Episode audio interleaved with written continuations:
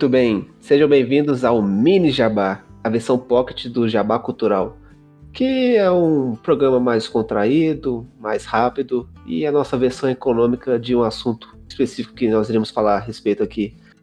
E comigo estão meu querido, o homem, a voz, a autarquia cinematográfica.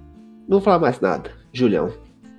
Bom dia, boa tarde, boa noite, dependendo da hora que você estiver escutando a este podcast.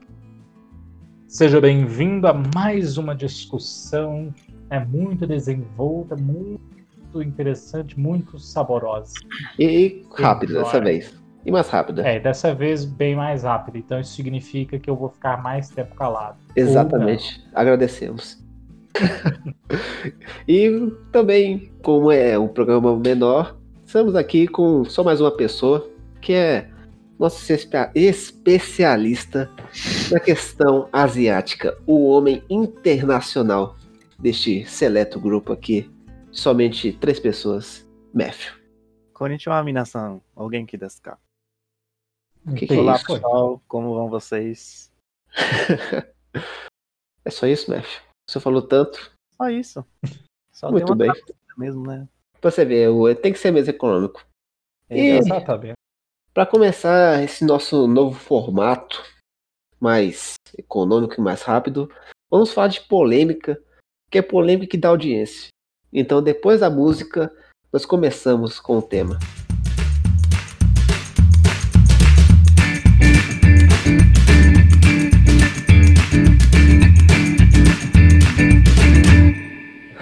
O tema de hoje, Julião, seria qual a respeito do que, qual filme, e nós vamos falar o porquê que a gente escolheu esse tema. Então, é, hoje nós vamos dissertar aqui brevemente a respeito, é, né, a respeito das implicações das denúncias é, feitas, é, ou das denúncias contra abuso sexual feitas contra a Igreja Católica e evidenciadas pelo filme Spotlight, Seria. vencedor do Oscar de melhor filme em 2016. Então, Julião, faça as 11 e faça a ficha técnica para nós. Bom, Spotlight, que aqui no Brasil ganhou o subtítulo de Segredos Revelados. Hum, É, é um filme dirigido pelo Tom McCarthy, ah, que é um ator e diretor, diretor e roteirista, né? É também conhecido por outros bons filmes, como O Agente da Estação, com Peter Dinklage, que é o Tyrion Lannister. É, o Visitante, com Richard Jenkins, que rendeu a indicação ao Oscar. E Ganhar ou Ganhar, a Vida é um Jogo, ou Win-Win, com Paul Uhum. Giamatti. Todos filmes ba- bastante independentes, porém muito aclamados pela crítica. É, e aí, infelizmente, é, o Tom McCarthy cometeu um erro depois de, antes de Spotlight e depois de Ganhar ou Ganhar. Foi o quê? Ele fez um filme chamado Trocando os Pés com Adam Sandler. Em hum, inglês se chama The Cobbler. é que complicado. tem uma premissa bastante engenhosa, mas uma entrega absolutamente terrível.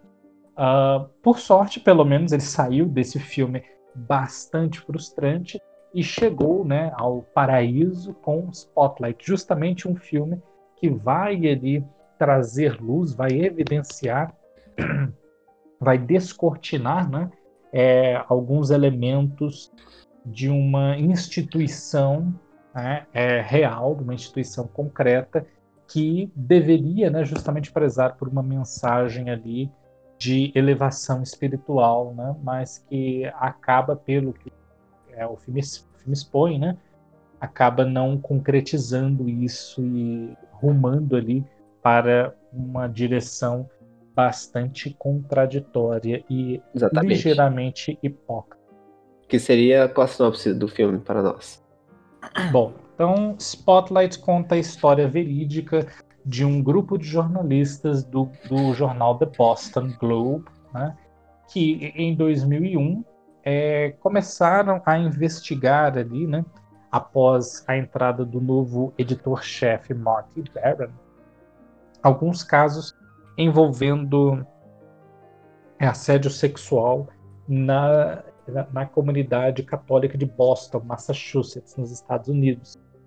E esses, esses repórteres, né, esses jornalistas, acabaram descobrindo ali, à medida que eles iam é, adentrando ali nos pormenores, né, é, eles acabaram descobrindo detalhes muito sórdidos que acabavam comprometendo toda a estrutura da Igreja Católica. Então não era apenas um caso isolado de abuso sexual, de estupro, de molestação, enfim. Não era apenas um caso. A Igreja Católica, espe especificamente a Igreja Católica de Massachusetts, que é um estado é, de, de Boston, né, que é um estado norte-americano, tem uma presença muito grande em que a Igreja Católica exerce um papel muito grande, um papel fundamental, inclusive.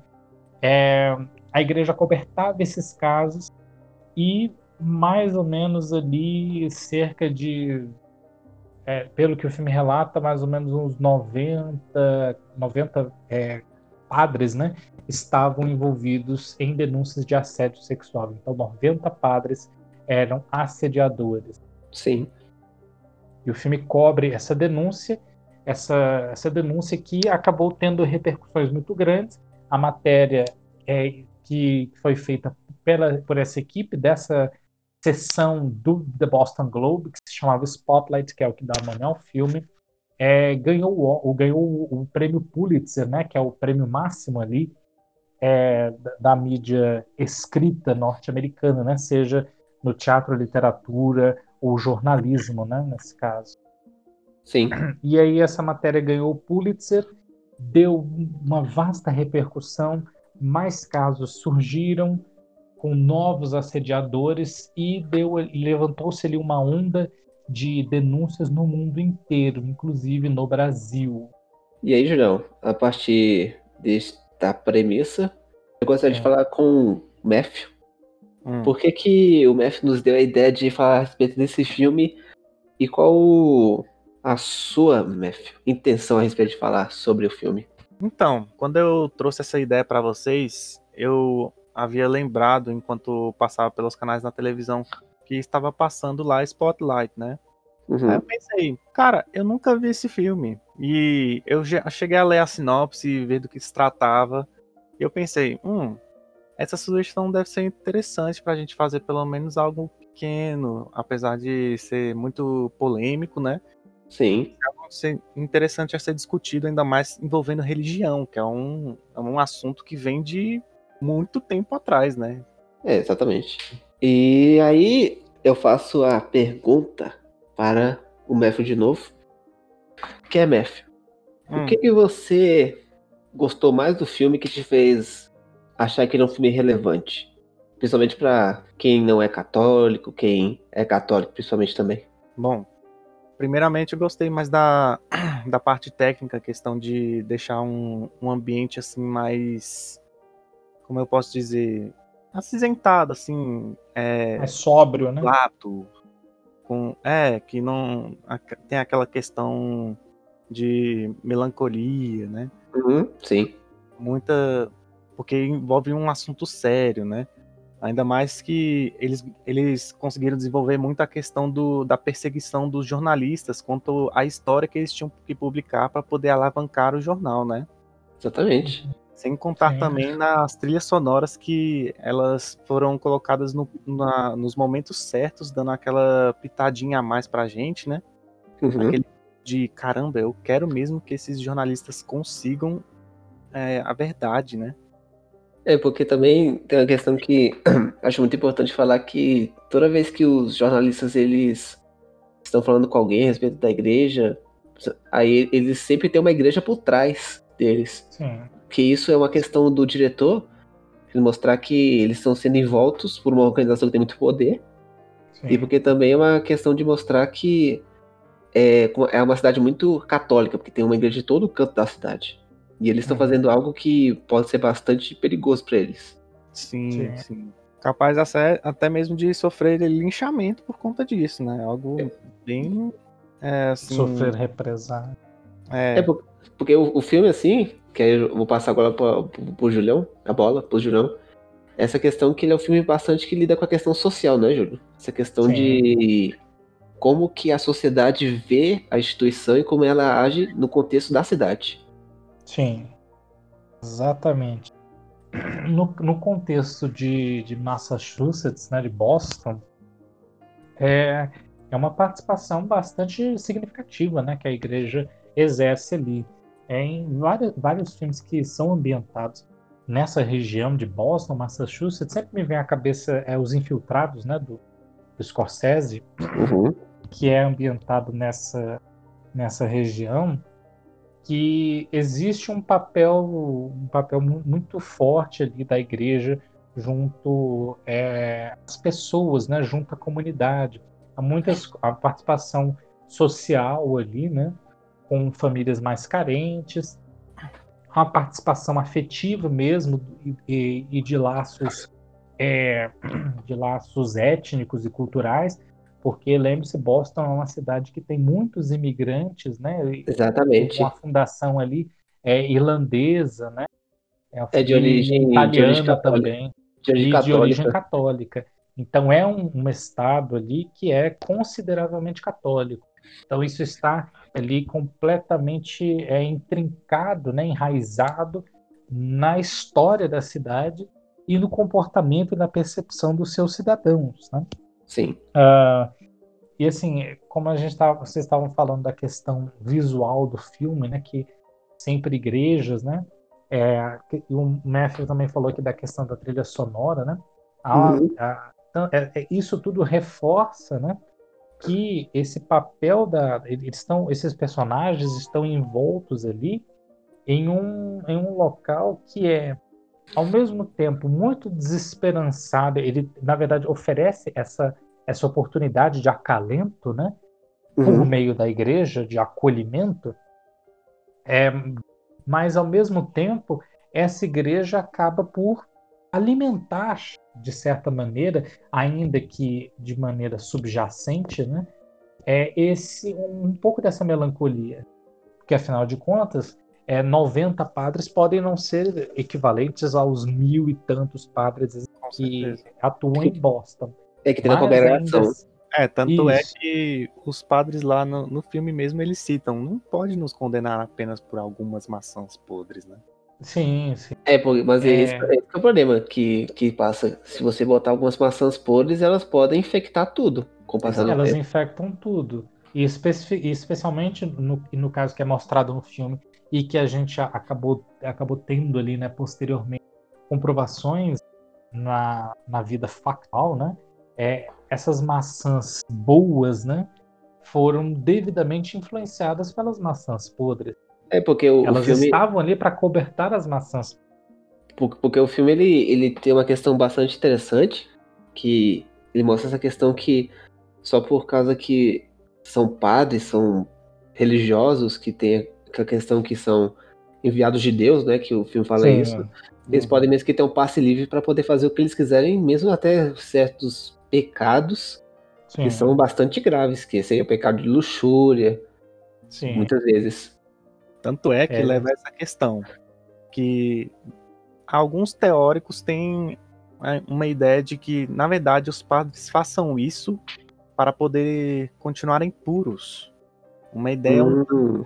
inusitada, porque o que, que tem a ver você molestar, assediar uma criança ou talvez um, uma senhora de idade que está querendo procurar ajuda na igreja para poder se manter puro, você ter que abusar de alguém sexualmente, isso é meio errado, né? É que não tem muito sentido, porque quando é, o, ninguém é obrigado a virar padre. A pessoa que escolhe uhum. fazer os 10 anos de formação, aquela coisa toda Sim. no seminário.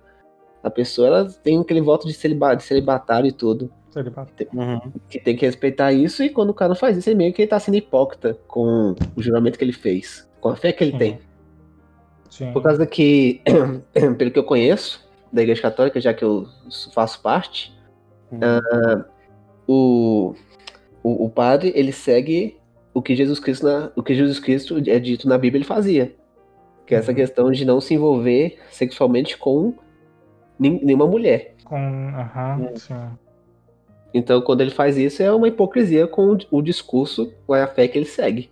Sim, porque eles fazem uso de subterfúgios para poder achar que aquilo é permitido, né? Exatamente. Então, botando essa ideia na cabeça e acaba que outras pessoas tomam essa ideia para si também, né? É, porque essa questão que a gente estava falando antes, de como serem padres, eles são enviados de Deus e por isso eles podem fazer o que eles quiserem, mesmo, mesmo não serem, mesmo sendo coisas erradas. Sendo coisas erradas, né? É Porque que Deus, antigamente Deus eles abona, tinham uma né? autoridade muito maior do que essa, né? Eles governavam até sobre, sei lá, presidentes, né? No Mas, caso, mas, antigamente mas- eram senhores feudais, né? mas o que parece no filme, pra mim, é que ele mostra que essa questão que a igreja tá em todos os cantos. Que tem os Sim. processos que são muito. Os processos que eles são a partir do personagem do Stanley Tucci, né, Júlio? Que é o Uhum, personagem sim. armênio, imigrante e Isso. tudo. Que ele mostra que a igreja tá em todo canto. Exemplo, Essa questão, ele tá a questão do. Que até o Mark Ruffalo, o personagem dele, Uhum. vai tentar pegar os arquivos que estão livres para ele pegar. Depois É, de são todo um processo. Pública, né? E ele não pode pegar os arquivos, porque o cara não quer que deixe pegar os arquivos, porque pode ter uma má reputação para a igreja depois. Isso. Pode ter uma. Pode acarretar, né? Em uma, uma visão negativa ali para aquela comunidade que depende tanto da, dos dogmas católicos, né? Porque foi criada Sim. sobre eles. Bom, eu costumo ter ali uma, uma opinião que é ligeiramente mais polêmica, né? A respeito desse assunto. Porque assim, é, assim como os personagens do os personagens do filme, né? É, que tem essas, essas raízes católicas, né? Uhum. É, eu também tenho raízes católicas, mas não as, não as pratico e Uhum. também não já, não, já não, não manifesto muita credulidade em relação. Uhum. Assim, é, quando a gente estava falando aqui dessa questão do padre, né? Que o padre seria o enviado de Deus, né? O padre Uhum. seria aquele, aquele ministro, né, de Deus e os padres Sim. o, o grande sacerdote aqui, né? é, acaba sendo Jesus, né? Que Jesus é o- Uhum. e os padres são os ministros. É, a Mas questão, eu que a- acho que a que, questão lá assim, de, de- que a questão de apóstolos, não é? Isso. Mas eu, eu acho que assim, é, nós, ok, aqui nós estamos falando em termos de filosofia especificamente, porque sempre quando falamos de, de religião e, ou- e de seus livros sagrados, né, nós estamos falando de uma filosofia. Essa Sim. filosofia é constituída de alguma coisa, de uma de uma ideia, né, de um de um, de um de um centro ali, de um conjunto de crenças, né? É, e assim, enquanto filosofia, enquanto está no papel, enquanto ensinamento abstrato, né, que pode ter alguma, alguma noção transformadora no ser humano, ok, acredito que, que seja passível né, de, de, de- seja passível de acontecer.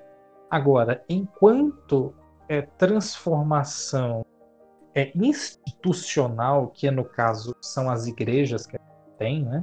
E especi- especialmente no, no caso da católica, né? Uma instituição mesmo, Uhum. Sim. é uma instituição secular e tal.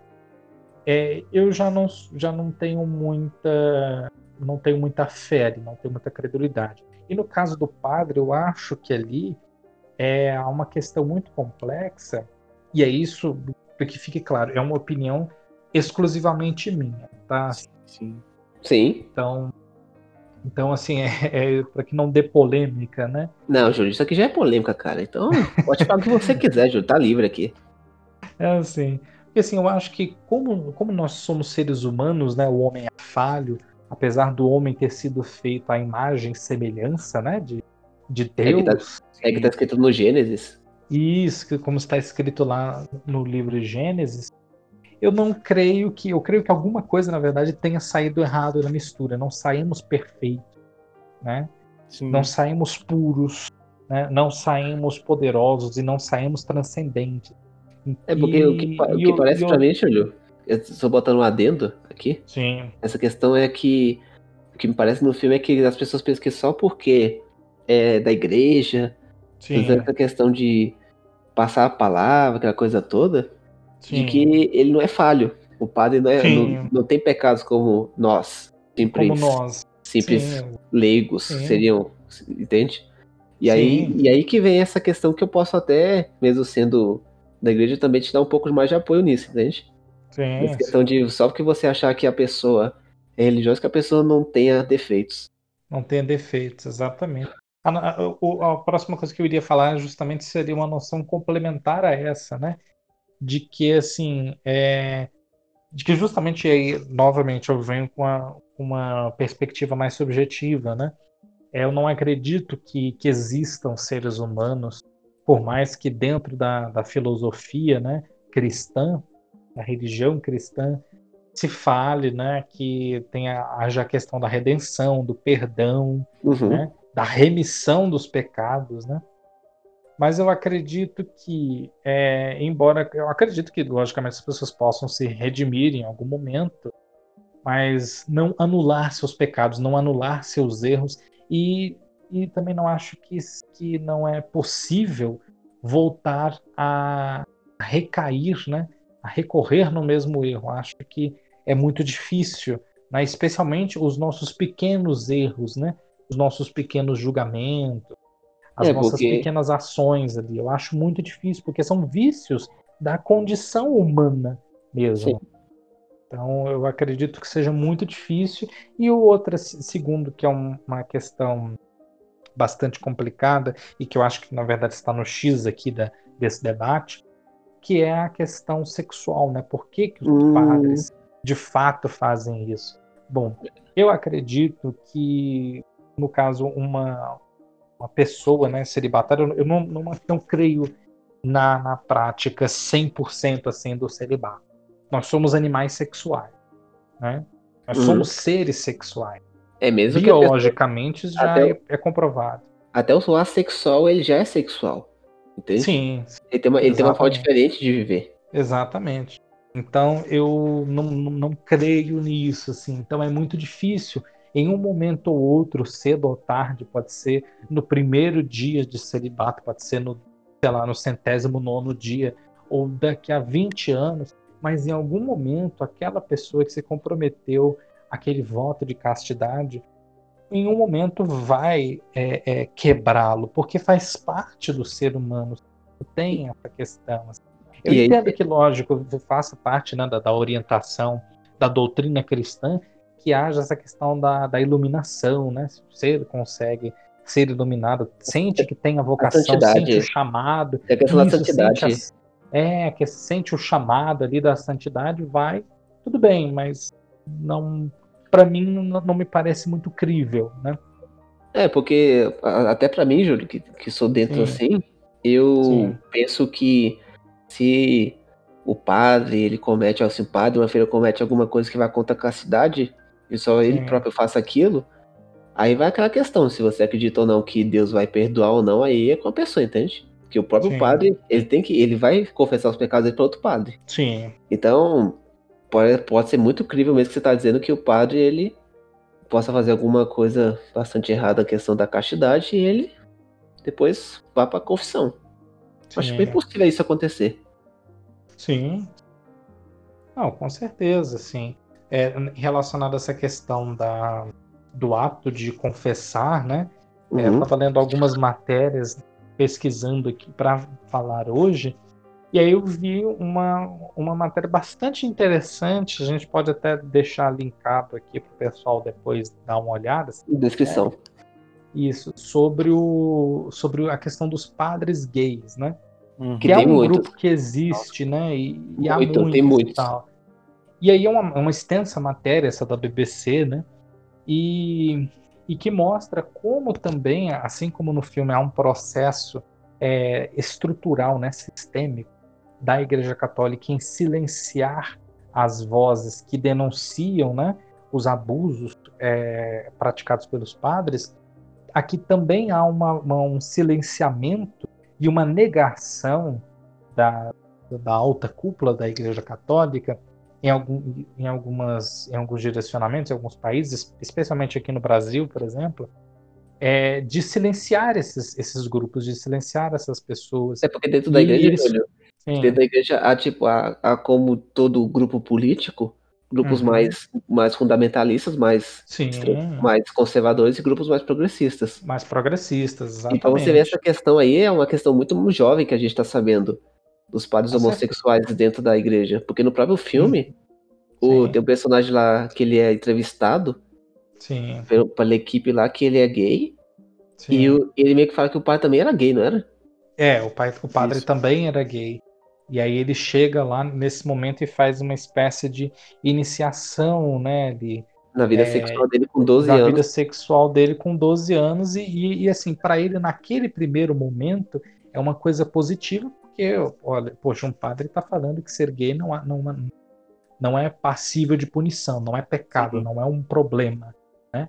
Mas, ao mesmo tempo, aquela iniciação, sim, aquela iniciação sexual precoce, né?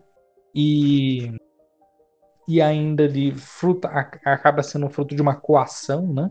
Uhum. É, não era algo saudável. E porque também, Júlio, dentro da Igreja Católica, é, a, não é pecado ser gay. Sim, entende? É.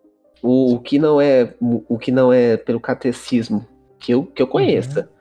Não sei Sim. se eu estou errado. Depois, se alguém falar que eu estou errado, mande um comentário aí, um e-mail, alguma coisa.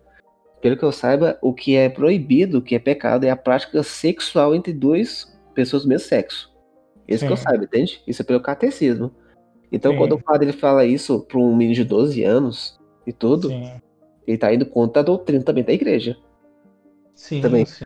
Então você vê que o próprio filme ele aborda isso de uma forma muito orgânica, sim. essas contradições, essas hipocrisias que os padres têm dentro da própria igreja com os ensinamentos uhum. deles. Além da própria igreja, ela própria passar o pano, que muitas vezes sim. acontece isso, que tem aquela, aquela negociação entre os advogados, entre dois advogados dentro da própria igreja mesmo, não por fora, essa questão civil, né, Mestre? Exi é, existe uma espécie de flexibilização, né, assim, da, da, da doutrina, né?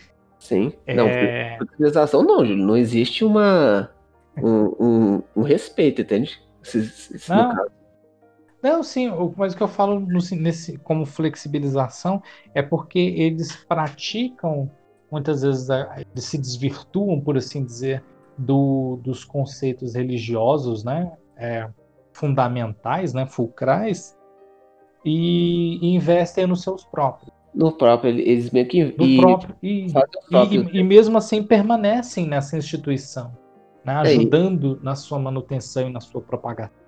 E também, Mef, Mef deve saber disso, que o Mef ele passou pra gente, não foi, Júlio? Essa questão uhum. do, dos curandeiros, né, Mef? E ah, pode, ter uma, pode, pode, ter uma certa relação com o que a gente tá falando. Uhum. Sim, o João de Deus é um grande exemplo disso, né? Não, João de Deus não. João do capeta. É. é. É, que o João de Deus, né, no caso, já era meio que um líder espírita, né, ali. Curandeiro espírita. Mas né? que tem a ver com o que a gente tá falando aqui? Não, não tem a ver, até o nome, né? Capeta. E tal. E tem a ver. e era a mesma coisa, né? Era uma ordem estrutural ali, era um sistema montado para, uhum. para beneficiá-lo, né? Totalmente. Pra, e para garantir que, que as mulheres, né, que, que, era, que fossem por ele abusadas, permanecessem em silêncio, né? Também, Aí, Fica a dica aqui de assistir a minissérie, a minissérie documental, né? Sim. Está no, no Globoplay em nome de Deus, que é muito interessante. Como que a gente está chegando aqui no meio do, do mini jabá, uhum. queria, queria que vocês falassem, começando pelo Matthew, daquela questão lá que as pessoas que são abusadas sexualmente, elas não são chamadas de pessoas que foram abusadas, foram de sobreviventes. E eu queria que vocês falassem o que vocês acham disso no filme. E como que ele retrata isso para vocês? Nossa, caramba. Essa questão de sobrevivente é porque tem aquela questão, tem aqueles que conseguem se reintegrar, reintegrar na sociedade, né? Apesar de toda essa questão, esse trauma que eles sofreram. Tem a ideia até do, dos pais. Você vê, os caras já são pais e apesar de todos esses anos, ele chega pro, pro jornalista e fala: eu nunca contei isso para ninguém, nem Exatamente. mulher. Então você vê que o negócio não, não, é, não é simples, não é algo comum, entende? É uma coisa mais também você... espiritual também. É, tem que ser trabalhado. Sim. Tanto é que você é, coloca no meio aí essa parte do espiritual, parece que tem um padrão para cada um, né? Porque eles meio que são iludidos por conta do desse dessa aura espiritual, né? Achando que eles vão receber uma bênção, um, algo divino e que é, finalmente se sentir melhores com eles mesmos, né? Tanto Sim, é que tem a questão do gay, né? É, tem essa, questão, caso. tem essa questão aí também do, dos que eles são predatórios, não é? Eles têm os, os, os casos específicos que eles vão abordar as famílias. Isso. Pa parece que é algo já planejado, né? Como se eles estivessem fazendo isso para, sei lá, é, apesar de não ter, não ter muita gente na igreja atualmente, eles terem usado isso como uma forma de tentar atrair as pessoas como algo polêmico, sabendo que tem a, aquela pessoa lá, que aquele padre que molestou, que é, cometeu o abuso, e mostrar que nem que to, apesar de tudo o pessoal ainda é humano, mas uhum. mesmo sendo humano, é, fazer uma ação desumana como essa, e é bastante, nem todo é. Se salva, né? É porque é, é intolerável, porque também tem essa questão espiritual e também tem essa questão que muitas vezes os casos não vão para a área civil, que é aquela uhum. área de, da justiça mesmo tratar disso, porque, vamos ser bem sinceros aqui, o padre ele é um religioso, certo? Isso. Mas é. ele, o padre tem RG, tem CPF, tem que pagar imposto, tem hum. carteira de motorista, ele é uma pessoa normal também. Então, Sim. se você é um padre e você comete um absurdo desse, uma coisa assim nojenta, que é isso, e você acha que é uma uhum. coisa normal, você tem que pagar isso na justiça. Você não pode tratar isso como se fosse só uma questão entre você e Deus.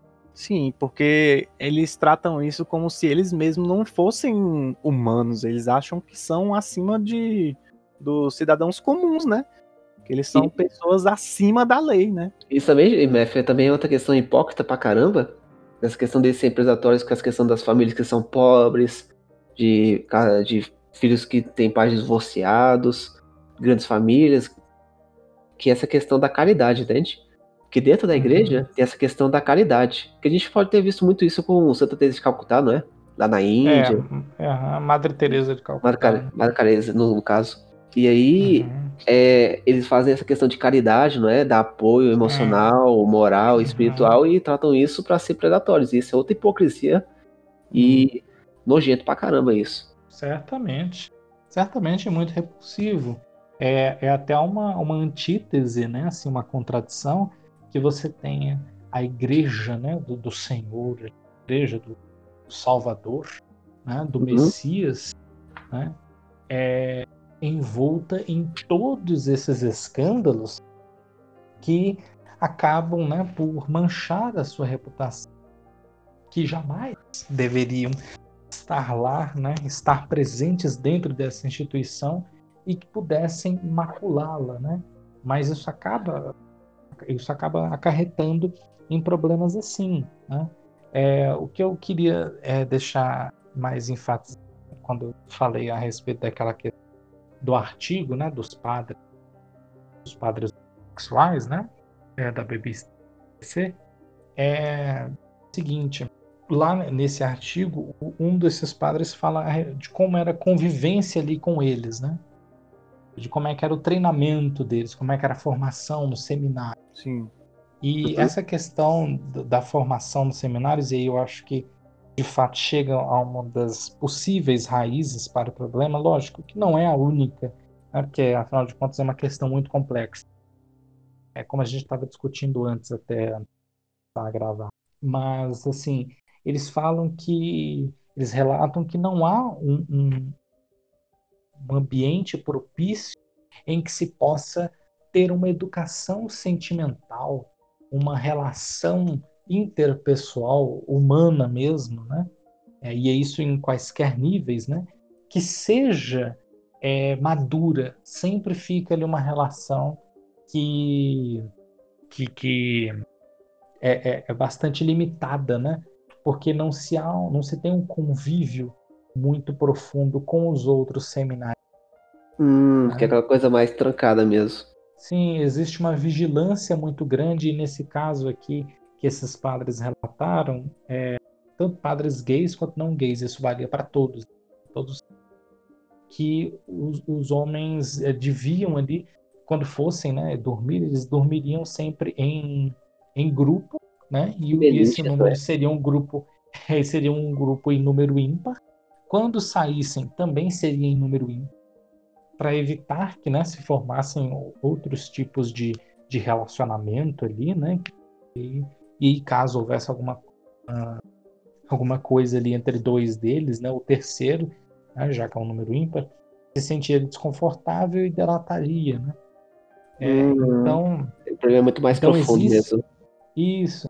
Então acho que existe uma questão já na própria formação é, do padre ali que pode ser questionável e pode levar a problemas como esse, pode levar a uma, a uma percepção já equivocada do, dos relacionamentos sexuais a ponto né, de, de, de eles recorrerem, né, à pedofilia, né, ao é molestamento também, de criança. É que também a gente sabe que não, não pode ser só não é só católica. Muitas vezes Sim, a questão da religião ela trata o sexo como tabu muitas vezes. Sim, trata. E a partir disso, um quando você vai ter essas acontecem essas coisas, essas pessoas fazem porque muitas vezes elas não têm conhecimento do que estão fazendo. Sim, sim. Porque lá no filme tem o, aquele é um padre que ele é o psicólogo, né? Que ele largou a igreja, uhum. casou com uma freira. E ele é meio que, freira. ele meio que ele faz análise psicológica no filme, que ele fica passando informações lá pro personagem uhum. do Mark uhum. Ruffalo. Que ele fala Isso. que. Eu acho muito interessante essas partes, que ele fala que os pais parece que eles têm idade mental de 12, 13 anos. Ah, Exatamente. Então você Exatamente. vê. Que, então isso conecta com o que você estava dizendo, Júlio? Que Exatamente. São, assim, que são assim pessoas que têm uma maturidade emocional, sexual, e muitas vezes Muito... espiritual, porque a espiritual é ligada a essa questão psicológica. Isso. Baixíssima, entende? Baixíssima. Sim, baixíssima. Por conta de todas as, as repreensões, né, das reprimendas, os tabus, dos tabus que, que são inseridos logo ali no momento de formação. Né? E esse momento de formação, lógico, pode vir já no momento em que em que o, o, o padre ali né, é, é, apenas um fiel né, da igreja. Um leigo, é o leigo e, ainda. Um leigo, e depois, ou então no momento em que ele se converte, né, no momento em que ele inicia seus estudos. Então, é que são 10 anos. Existe... 10 anos. 10 anos dez anos. um, confinado num lugar só. Exatamente. Então, olha, o que uma década inteira não pode fazer na vida de uma pessoa, né, em termos psicológicos. É porque a, então, a, acho que que a gente, tem, a, a, gente tem que ter aqui, ouvinte, que a gente está fazendo aqui, a gente, a gente tem posições diferentes, mas que estão se complementando, mas a gente não está falando mal da fé de ninguém aqui. Sim, a gente não, tá falando, a gente tá falando aqui do nosso ponto de vista a partir do filme as nossas críticas a como Sim. esse assunto ele é tratado.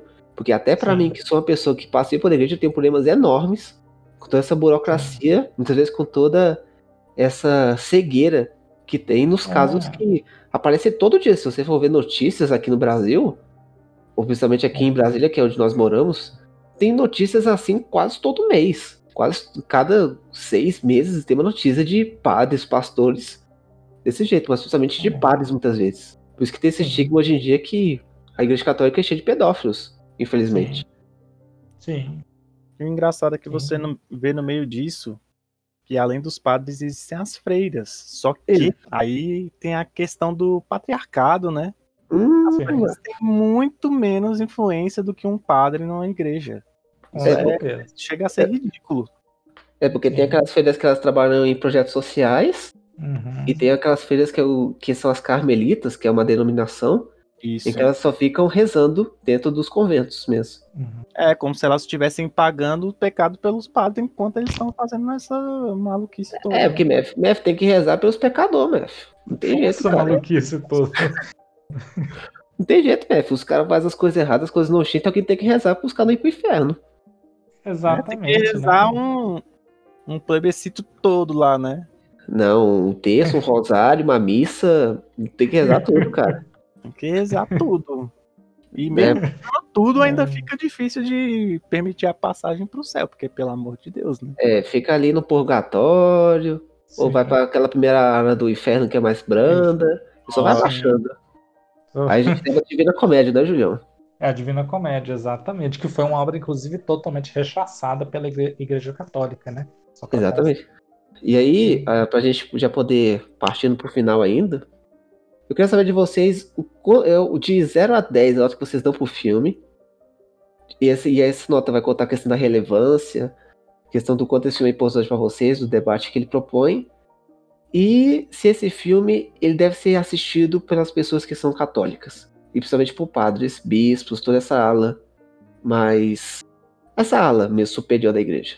Começando uhum. pelo MEF, porque o MEF é mais sucinto, o Júlio demora mais. Beleza. Então, a nota que eu daria para esse filme seria um 10. Hum. Eu, eu até daria um 9 pelo fato dele ser um pouco, mais bem um pouco monótono, mas é porque é um tipo um tipo totalmente diferente de filme, né? Que é uma completa denúncia e é toda aquela questão mais investigativa. Então, o pessoal que gosta de ação aí, ó, vão acabar acabar se decepcionando. Mas não se preocupem, porque o filme é muito bom. A trilha sonora é muito boa. Eu achei muito engraçado aquela, aquele, aquele je jeito que o Ruffalo ele interpretou o personagem, com ele, com ele colocando os ombros assim. É, é aquele, aquele esquisito, o excêntrico é, Então, é, porque sim. aquele personagem dele era meio esquisito, mas ele, é, ele é interessante porque ele era bem incisivo, ele ia para cima, né? Ele, porque ele é o personagem mais emocional, o Beth, ali da de ele, é mais ele era o mais emocional de todos, e aquilo meio que dava um impacto a mais no filme, né? Exatamente. Sim. E o que mais que teria que falar? Relevância, relevância para você sobre o assunto. Ah, relevância total. O, todos é, qualquer religião, qualquer crente de qualquer religião deveria ver o filme, porque religião é aquela questão, você não precisa se, é, se fechar para as outras como o próprio cristianismo fez, né? Tanto é que ele é. acusou muito os pagões, vocês podem ver mesmo na série de The Last Kingdom, que o Uhtred, que era que mais tarde se torna um dos cavaleiros da Távola Redonda, ele uhum. era ele era. Ele antigamente ele era cristi cristão, mas ele acabou sendo entregue pra, para os vikings, né? E com Sim. isso ele acabou sendo meio que excomungado, né? Uhum. Mas se você ver ah, o ponto de vista dele, ele, ao mesmo tempo que aceita os vikings, ele também tenta aceitar o cristianismo, apesar deles terem esse jeito fechado deles de que nem um Japão em si, né? Que não, não quer que ninguém venha. É, é, Mef. É nosso lugar, a gente cuida daqui. É que o Japão, Mef, é outro mundo, você sabe disso. Não, com certeza, não só o Japão, a China, vários países asiáticos são assim, mas é porque é uma cultura completamente diferente da nossa, mas é essa questão que o filme tem que entregar para você. Sim. O, o cristianismo não é a única religião, e ele não foi nem mesmo a primeira religião a surgir no mundo. Exatamente, exatamente. É. Concordo. Que tem essa questão da evolução. Nós criamos essa ideia de que há um ser superior que cuida de todos nós e que ao mesmo tempo nos provê tudo que a gente tem, mas a gente não conhece ele e a partir disso foram se criando histórias atrás de histórias, influências atrás de outras culturas que surgiu o cristianismo. Então, você recusar o cristianismo é errado, na minha opinião. Então, para os crentes aí de outras religiões, aceitem as outras legiões, assim como eles aceitam a de vocês. Muito bem, mestre. Parabéns. Obrigado. Muito sucinto e muito abrangente. Então agora com o Julião para depois eu dar minha opinião a respeito. Bom, é, é só um complementar um detalhe aqui. É, quando o Math falou do do Mark Ruffalo, né? O Mark Ruffalo também é, fez uma fez, uma, fez um algo na composição dele de ator diferente que eu acho bem interessante, que é a questão do sotaque, né? O sotaque de Boston é muito muito preciso, né? Aquela voz não é a voz do Mark Ruffalo normal. Sim, então, só esse não. adendozinho aqui.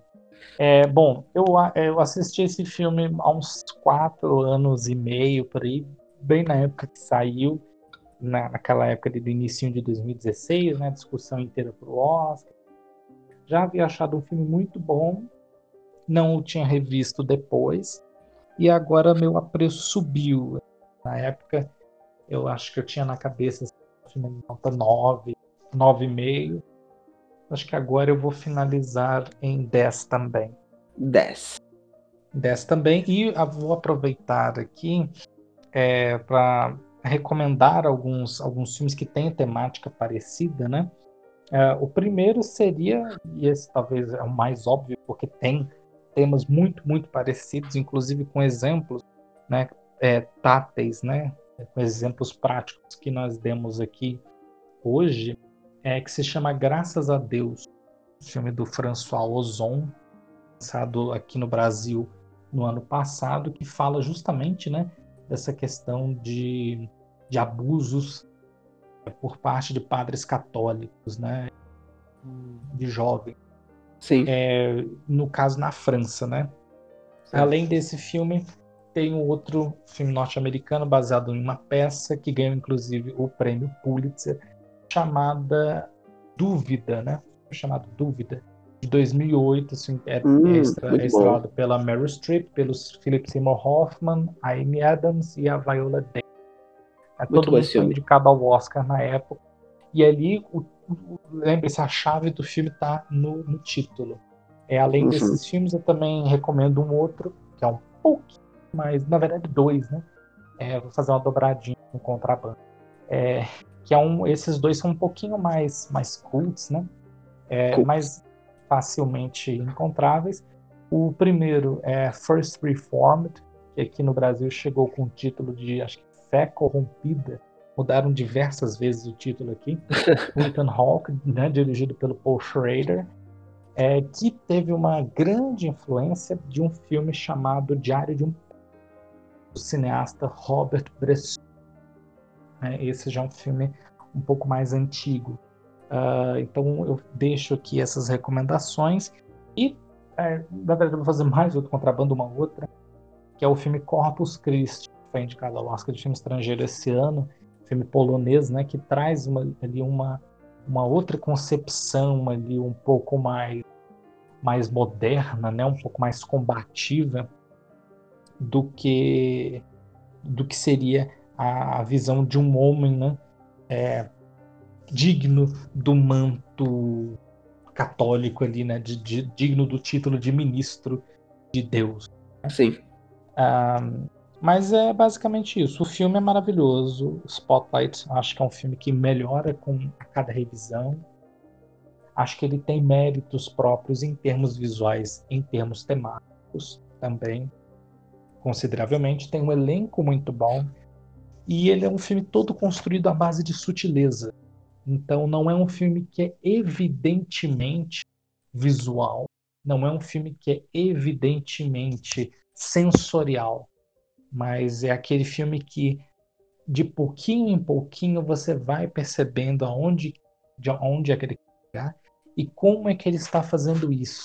E ele nem pode. uma maneira. E, e Julião, só para hum, botar lá dentro aqui, a gente pode assistir o filme depois e falar que é um filme lento, mas sim. ele não é um filme lento, ele é um filme que as coisas vão acontecendo aos poucos.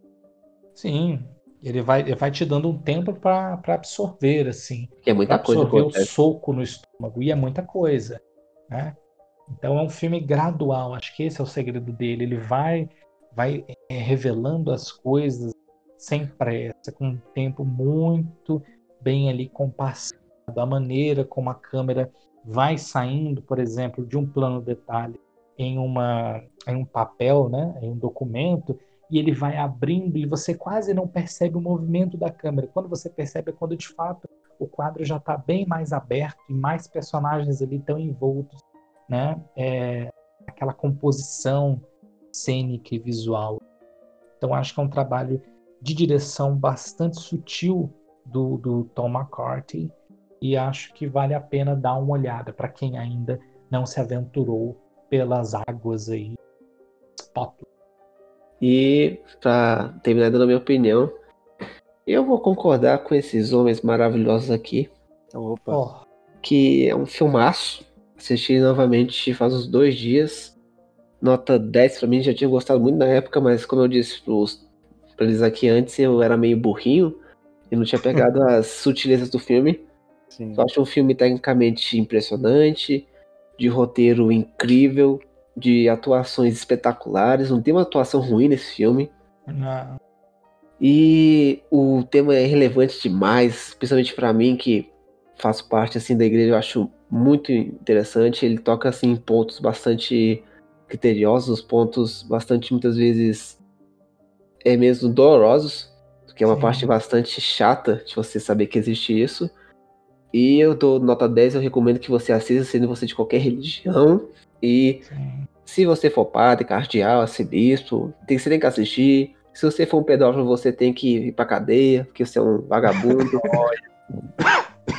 Até tossi aqui. É, é, assim mesmo. E acho que pra mim é um filmaço. Não, não tem jeito. Acho que, acho que pra mim é um filme totalmente relevante. Que é um filme que tem 5 anos já, né, Júlio? Foi lançado em 2015. É, Mereceu isso. ganhar o Oscar. Muita gente vai dizer, ah, a gente ganhou o Oscar porque a academia é progressista e é contra o catolicismo. Não hum. acho que é isso. Eu acho que ele é um filme que, diferente do Mad Max ou até do Regresso que foi lançado na época, né, Júlio? Isso. Ele é filme é. que ele. Eu li um filme que por anos e anos a fio ainda já que as coisas não mudam muito na igreja, infelizmente, que ainda há muita passação de pano, eu posso falar isso, que isso acontece mesmo. Não que eu saia, sei, mas é porque eu percebo, entende? Mas eu acho que é um filme que ele vai ter muito a contar ainda pra muita gente. E vai abrir muita a cabeça de muita gente que acha que as coisas são perfeitas dentro da igreja. Sim. É aquela coisa, é uma, é uma instituição que tem bases santas, seria, mas, é. mas que tem pessoas pecaminosas dentro, infelizmente. É. Que o ser humano ele tem erros. Com certeza. É. Somos providos de erros. E a partir é. disso, eu, eu acho que é um filme que ele não ele não combate a fé das pessoas, ele combate a hipocrisia que as pessoas que estão dentro da igreja têm com a fé das pessoas.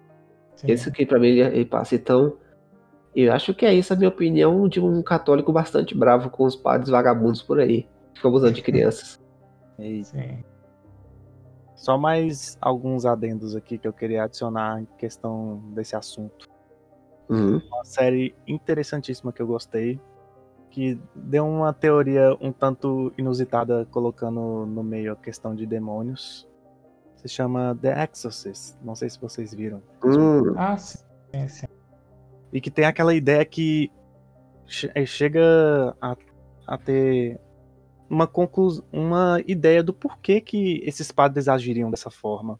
Hum, interessante. Chega a acontecer de o próprio exorcista, que estava recluso há muito tempo, por ter uhum. tido um mal. É, ter sido mal sucedido em um exorcismo que ele fez em uma criança e acabar perdendo a criança. E no meio no decorrer da história ele acaba encontrando padres do, da autarquia do da, do mais alto posto que estão, na verdade, possuídos por demônios. E que eles estão influenciando as decisões da igreja lá dentro, no Vaticano mesmo. Interessante. E também tem o segundo adendo agora, seria essa matéria que eu vi aqui no, na BBC, falando sim. sobre um livro. O Vaticano é uma organização gay. Hum, esse aí é bem polêmico.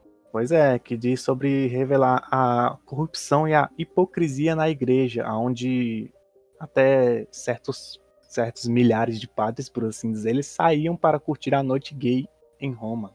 Que, da, que delícia, cara. Pois é, né? Eu acho que os caras, assim, meio que acusando esse pessoal, tipo, difamando todo, todo, todos os gays, homossexuais e ou transporte é, transgêneros, essas coisas. Mas é, na verdade eles estão ali.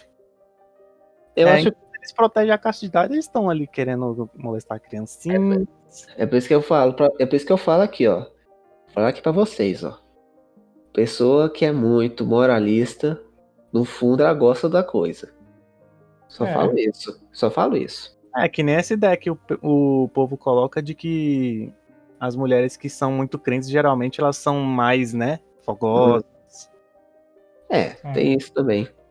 Mas, mas, mas lembrem-se, mas lembrem-se, não há estudos, não há indicativos hum. de que associando é, homossexualidade à pedofilia. Sim, né? exatamente. Eu assédios sexuais. Então, não existe uma correlação direta. Há padres heterossexuais que abusam de freiras, por exemplo, Há um padre, só para utilizar um exemplo que inclusive ecoa na nossa sociedade, que hum. é, estuprou uma menina, uma menina, uma criança de 10, 12 anos de idade. A Isso. menina ficou grávida e Henri, depois ele recebeu é, é, uma carta, foi enviada por outro padre, dizendo que, olha, entendo o momento muito difícil que você está passando hum. na sua vida, que isso aqui é muito triste. Só que essa carta não foi enviada à menina, foi enviada ao padre. Posso ver, Júlio? O caso foi encoberto pela própria igreja. No final das é, contas, Júlio, é tudo uma safadeza. Bando de vagabundo, cara. Sim. Então há padres heterossexuais que são pedófilos e há padres homossexuais que são pedófilos. Sim. Né? Então não é uma então, coisa assim, não padrão mesmo. Tem... Não, há um padrão. Há padres heterossexuais que molestam meninos, por exemplo. Pode Sim. acontecer. Né? Então não é, é uma coisa que eu impossível. Falei, apesar de o Marcos ter falado que eles passam 10 anos estudando para isso, né? Para poderem lecionar sobre religião.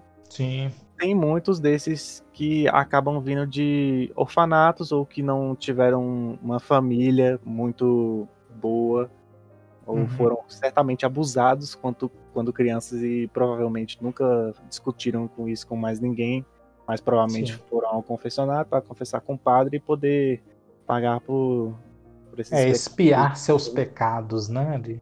É, uma, é uma, cara, é uma questão tão profunda. É muito então, profundo, porque quando gente... fica na área do espiritual, aí, aí que bate mesmo na pessoa. Tanto é que você vê todos aqueles é, personagens que dão relatos sobre os abusos, né? Que eles chegam Nossa, a cair aos prantos depois de alguns minutos, né? É isso que a gente já fala, que o espiritual ele tem a ver com a questão social e questão e também psicológica. Sim, tudo está relacionado ali. Ser padre não é só essa questão da iluminação e da elevação espiritual, ou mesmo moral sobre os outros. Uhum.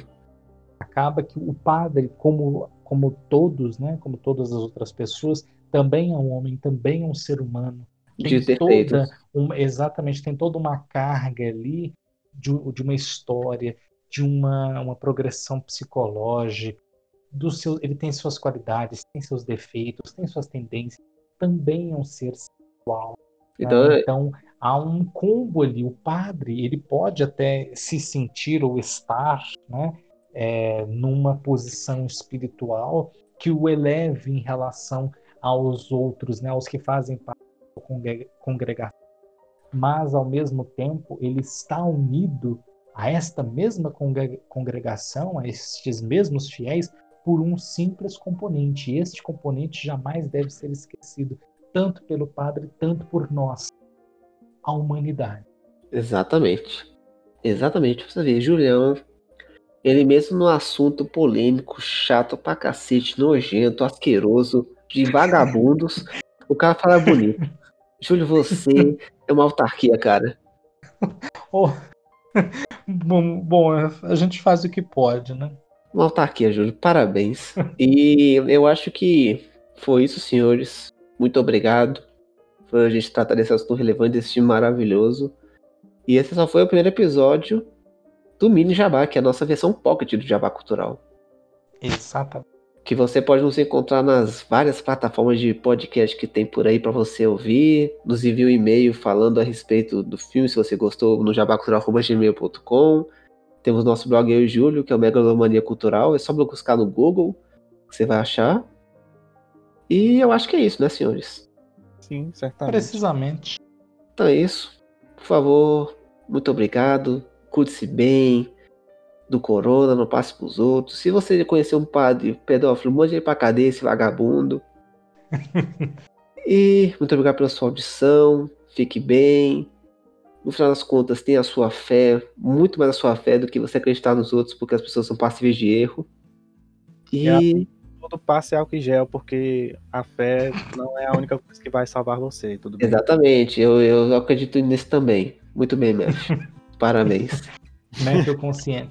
Exatamente. E depois disso, é aquele beijo na sua alma.